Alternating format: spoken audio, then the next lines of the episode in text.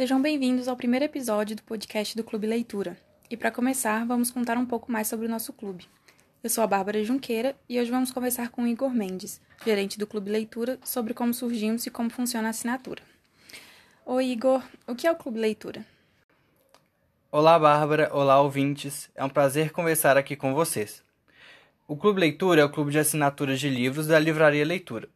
O assinante paga um valor mensal e recebe mensalmente kits literários com diversos estilos de livro. Temos o propósito de conseguir oferecer este tipo de experiência ao mais diverso tipo de público. Em que ano foi criado e como surgiu a ideia para o clube?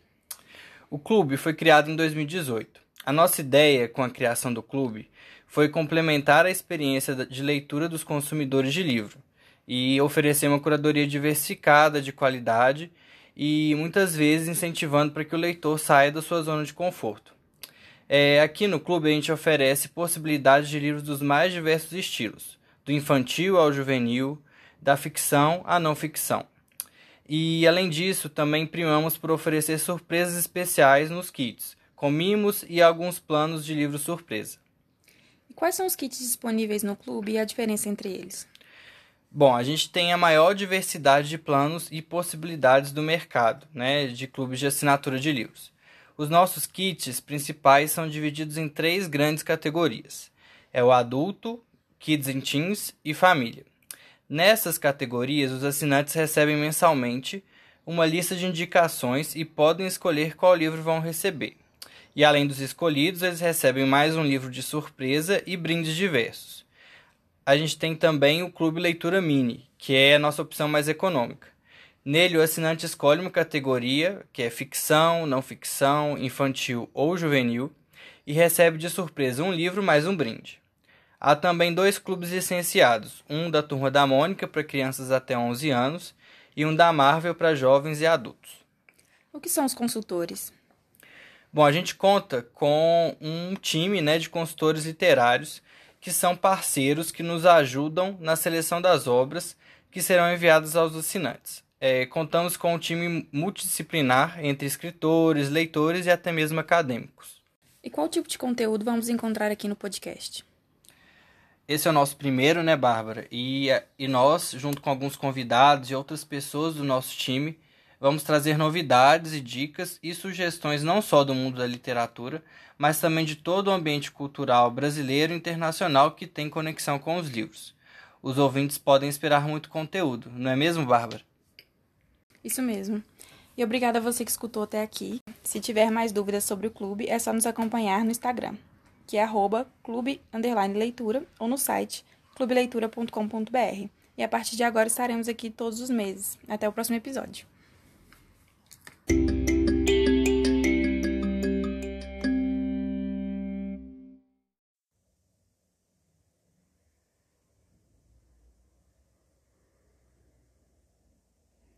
Olá, ouvintes do podcast Clube Leitura. Hoje vamos conversar um pouco sobre os benefícios da leitura na infância e sugerir alguns livros que já foram indicados aqui no clube, já que estamos em outubro e no dia 12 foi celebrado o Dia das Crianças. Eu sou a Bárbara Junqueira. É muito fácil se perder enquanto está lendo e se distrair pensando em outras coisas. Se é assim para os adultos, imagina para as crianças. Uma boa leitura para as crianças de 0 a 6 anos é o livro O Sono Perdido, da Terezinha Fonseca indicamos no clube no mês de setembro. Ele conta a história da Paula, uma menininha que perdeu o sono e sua mãe irá ajudar a encontrá-lo. É um tipo de livro que pode gerar curiosidade, fazendo com que a criança foque na história e dessa forma desenvolva a concentração.